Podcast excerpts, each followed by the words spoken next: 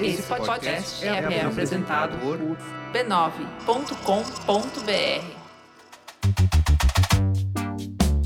Olá, eu sou o Bruno Natal. Hoje é dia 16 de agosto e no resumido número 175, conversas robóticas, Brasilzão online, crianças coladas na tela, campeonato de Excel e muito mais. Vamos nessa, resumido. Resumido.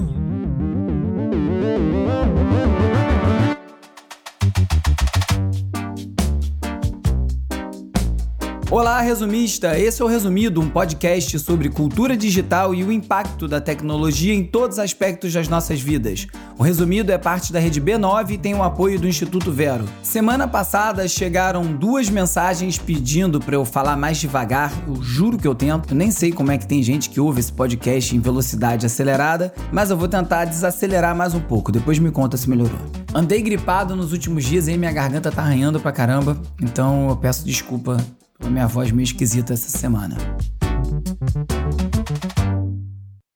Vamos de cultura digital e como o nosso comportamento online ajuda a moldar a sociedade.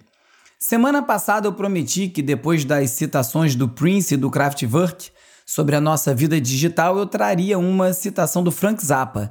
Tem uma muito boa dele sobre a indústria da música, mas ela é muito longa para a duração desse podcast e também acabei topando com uma outra excelente de um lutador de luta livre, o All Snow. Ouve só. Opinião é a forma mais baixa de conhecimento humano. Você pode formar uma opinião com pouco ou nenhuma informação, e então você pode cuspir fatos que não passam de suposições.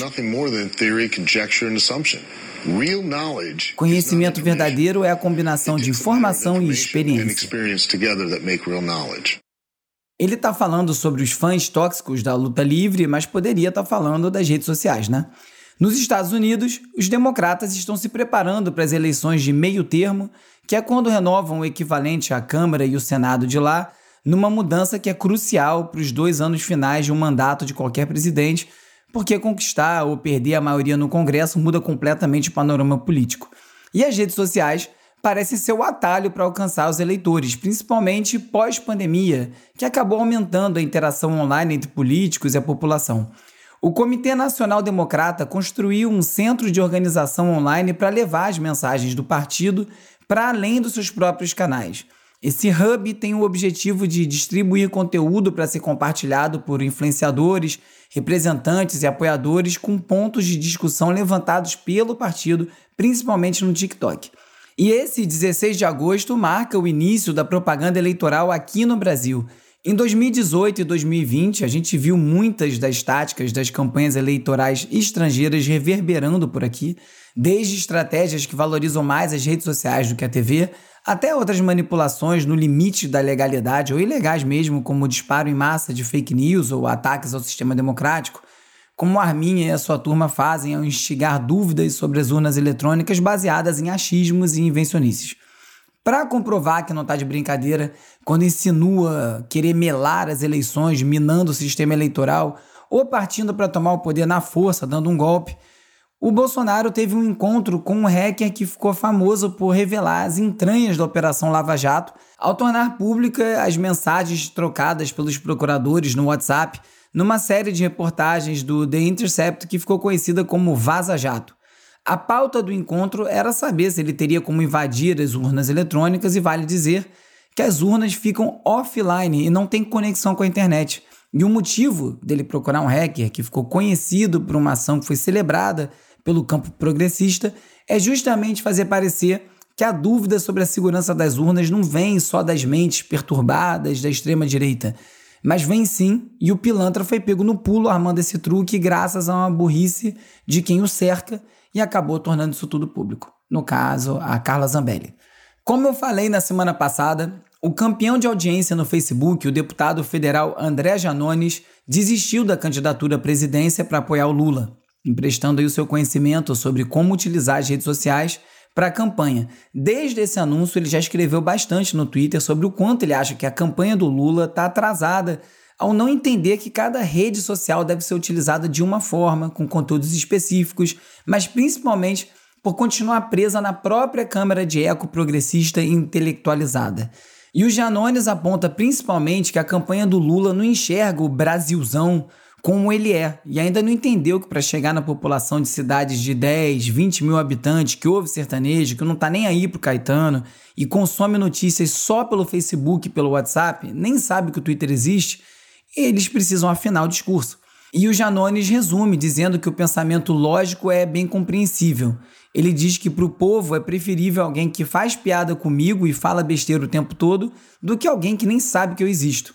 Dica tá dada e foi dada a tempo. O centro de atenção migrou e hoje várias publicações têm feito uso de anúncios em videogames para conseguir gerar tráfego para o seu conteúdo. Utilizando aquele formato que você tem que ver uma propaganda para seguir jogando de graça, sabe? Só que no caso você tem que ler um artigo. Eu tenho sérias dúvidas se obrigar alguém a ler um artigo para ganhar o direito de jogar pode ser considerado um tráfego relevante, ou pior ainda, se essa é uma maneira válida de espalhar qualquer tipo de informação. Mas que em termos de números e estatísticas isso aí deve funcionar, deve, né? Isso pode se tornar até mais um campo a ser explorado para divulgar campanhas, né? E vamos ver se essa estratégia de redes sociais vai ser aplicada pela campanha do Lula, porque falar que comunicação através de redes sociais tem que ser prioridade em qualquer campanha já está para lá de óbvio. Uma pesquisa do Pew Research mostra que o TikTok já deixou o Facebook e o Instagram comendo poeira e um quinto dos jovens dos Estados Unidos dizem que usam o YouTube constantemente.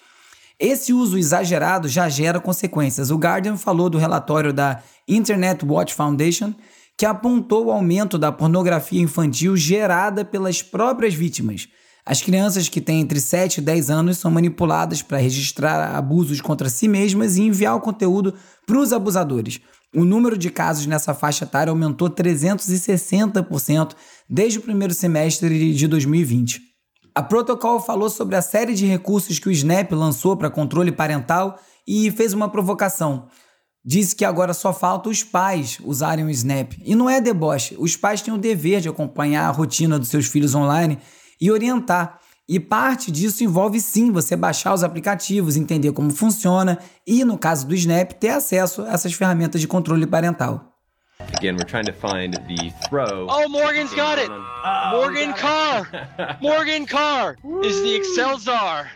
Morgan Carr. E num mundo em que Fórmula 1 e hipismo são considerados esporte, mesmo que no caso o atleta seja o carro ou o cavalo, você já deve ter se pego perguntando se os esports, o bom e velho videogame, podem realmente ser considerados esportes. Então segura essa. Na semana passada rolou o Campeonato Mundial de Excel, a ferramenta de planilhas. A modalidade existe desde 2020 e tem até transmissão ao vivo da ESPN, com direito a narrador, comentarista.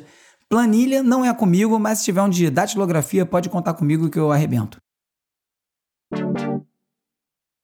E agora é hora de falar sobre como as Big Tech moldam o nosso comportamento. O Facebook entregou uma conversa entre uma mãe e a sua filha para a polícia e isso gerou uma acusação criminal de aborto para a menina. O caso se baseou nas mensagens privadas da adolescente no Facebook, que foram obtidas por uma ordem judicial e que mostram que ela e a mãe supostamente compraram medicamentos para induzir o aborto. As várias acusações contra as duas mulheres são baseadas nas leis anti-aborto do estado de Nebraska mas ativistas de saúde da mulher e defensores da privacidade digital afirmam que esse caso ilustra os perigos dessa constante vigilância digital. Uma boa notícia é que a plataforma está começando a adotar a criptografia de ponta a ponta como padrão, e isso deve dificultar esse tipo de invasão de privacidade. Mesmo que o que a meta queira com a criptografia não seja exatamente a privacidade do usuário, mas sim se eximir de responsabilidade em casos como esse. Um levantamento feito pela Mobile Time mostrou que o Brasil tem 58 mil chatbots em atividade, que trocam 4 bilhões e meio de mensagens por mês. Os dados estão na nova edição do Mapa do Ecossistema Brasileiro de Bots e foram produzidos a partir de dados fornecidos por 94 empresas que atuam nesse setor.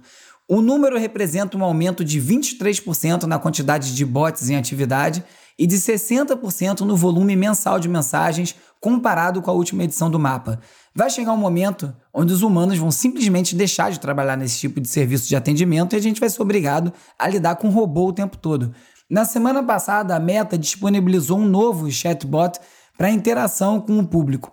O Blender Bot 3 é capaz de conversar e responder perguntas específicas, citando as fontes, e essa fase de teste está sendo realizada somente para usuários nos Estados Unidos e não demorou nem uma semana para o chatbot dar declarações absurdas. O Blender Bot 3 passou a dar declarações antissemitas, mentirosas, além de declarar um apoio ao Trump, que é quase uma mistura dessas duas coisas, e o dono da Meta, o Mark Zuckerberg, também não escapou do robô que declarou que ele explorava as pessoas pelo dinheiro. Errado ele não está. A Meta sabia do risco de colocar essa inteligência artificial online e reconheceu que o seu chatbot pode dizer coisas ofensivas por se tratar ainda de um experimento em desenvolvimento. É sempre bom lembrar que essas inteligências artificiais não aprendem nada do vento. Né? Elas são alimentadas por uma base de dados que já existe. Então, se está disparando esse tipo de coisa, tem que ver de onde que está vindo. Falando em chatbots, homens estão criando namoradas virtuais e depois abusando verbalmente delas numa tendência bizarra que está crescendo entre usuários do Reddit. As mulheres, no plano físico, ainda bem estão excluídas dessa relação, mas a misoginia segue firme, forte e problemática. O aplicativo utilizado é o da Replica e permite que os usuários criem chatbots movidos por aprendizado de máquina e que podem manter conversas de texto bastante coerentes. Na teoria, os chatbots podem servir como algo parecido como um amigo ou para fazer companhia, mas parte do sucesso tem sido resultado dessa prática tosca que contribui para disseminar e sedimentar o comportamento machista na nossa sociedade.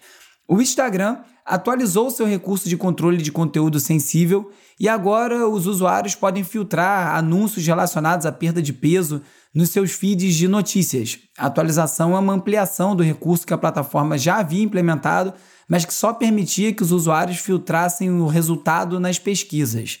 O WhatsApp também anunciou novos recursos focados em privacidade, como sair de um bate-papo num grupo sem que os outros participantes sejam alertados, ocultar o seu status online e impedir que outros usuários capturem mensagens de visualização única, aquela imagem que você manda e some.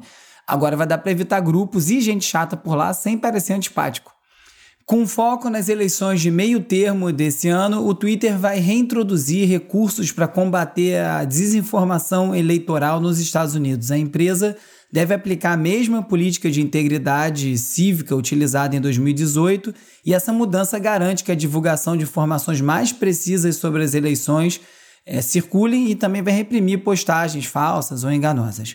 A Amazon segue expandindo a sua dominação sobre os nossos dados, dessa vez com um cadastro biométrico da palma da mão como mais um recurso de pagamento. Nas próximas semanas, a empresa pretende expandir esse sistema de pagamento Amazon One para as 65 unidades da rede Whole Foods Markets. E cansado de morder a receita dos músicos só no streaming, o Spotify está de olho na venda de ingressos para shows direto na plataforma. O Spotify Tickets está sendo testado nos Estados Unidos para shows de um pequeno número de artistas e essa nova ferramenta deve substituir o Concert Hub, que tinha o objetivo de listar shows em lugares mais próximos da localização do usuário. Com esse recurso novo, os ingressos são vendidos por terceiros, ou seja, não é o Spotify que define os preços dos ingressos, mas pode cobrar uma taxa de reserva sobre cada ingresso. Como costuma ser nessa nossa relação com quase todas as plataformas, desde que nossas relações foram dominadas por elas, a ideia é mais um passo em direção à consolidação desse domínio, mas também deve gerar bons resultados para os músicos. A questão, como sempre, é se a relação vai ser justa. Como sempre, alguns links não cabem aqui no roteiro, vão lá para a seção leitura extra no site resumido.cc, onde eu também listo todos os links comentados em cada episódio. Na Wired, Be Real e a busca condenada pela autenticidade online.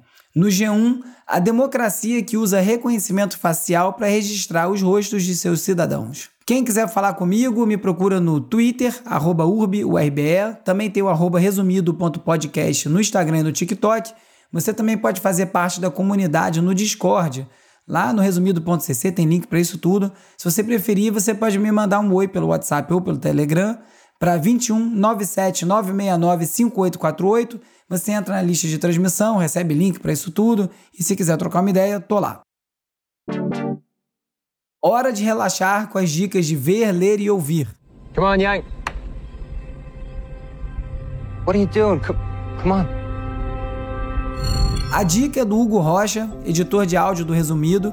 After Young fala sobre inteligência artificial e de um futuro tecnológico próximo que a gente já consegue vislumbrar. E o filme é sobre um robô que faz companhia para uma criança. É estrelado pelo Colin Farrell, pela Jodie Turner-Smith e pela Justin H. Min e fala sobre esses temas sem pesar no sci-fi, na distopia e foca nas relações humanas, nas perdas, tudo isso temperado por uma trilha do Ryuichi Sakamoto. She's Emmy, an eminent romantic teacher from Little Paris. Outra dica da equipe, agora do Peri Selman, que faz as animações dos posts do resumido nas redes sociais, Má Sorte no Sexo ou Pornô Acidental é um filme romeno sobre uma professora que vê sua carreira e reputação ameaçadas depois que um vídeo íntimo dela vaza na internet e ela é obrigada a confrontar os pais dos alunos que exigem a sua demissão. O trailer faz parecer que o filme é bem divertido, eu não consegui assistir ainda. Okay. Men of good fortune, words and lyrics, Lou Reed. Pipocou uma gravação demo de 1965 de Man of Good Fortune, do Lou Reed. É o primeiro teaser da série Words and Music, May 1965, uma série de gravações inéditas de um jovem Reed. Na época, ele enviou essas gravações por correio para ele mesmo, para assegurar os direitos de autor sem preencher os papéis oficiais, e esse material permaneceu selado durante quase meio século. But if asked to marry, all alone I would die. Nesse episódio, você ficou sabendo que os chatbots estão ganhando independência e sendo abusados, que as eleições podem ser decididas através da conexão via redes sociais, que as crianças abandonaram o Facebook e migraram para o YouTube e para o TikTok, que existe um campeonato de planilha de Excel e muito mais. Como sempre, conto com a sua ajuda. Se você gosta do resumido, recomenda para mais gente, é muito importante. E também não deixe de curtir, assinar, seguir, dar cinco estrelinhas na plataforma que você estiver escutando esse episódio agora. Se for no Apple Podcasts, deixa também uma resenha para manter o resumido em primeiro lugar. E também não deixe de participar da campanha de financiamento no catarse.me resumido para ajudar a manter esse podcast existindo. O Resumido é parte da rede B9 e tem o apoio do Instituto Vero. É produzido e apresentado por mim, Bruno Natal. O roteiro é escrito por mim e pelo Agenor Neto, com a colaboração do Carlos Calbuque Albuquerque. A edição e mixagem é feita pelo Hugo Rocha. As redes sociais são editadas pelo Lucas Vasconcelos, com design do Felipe Araújo e animações do Peri Selmanman, meus ouvintes colaboradores, e a foto da capa é do Jorge Bispo. O tema original foi composto pelo Gustavo Silveira. Eu sou o Bruno Natal, obrigado pela audiência e semana que vem tem mais resumido. E aí, falei mais devagar?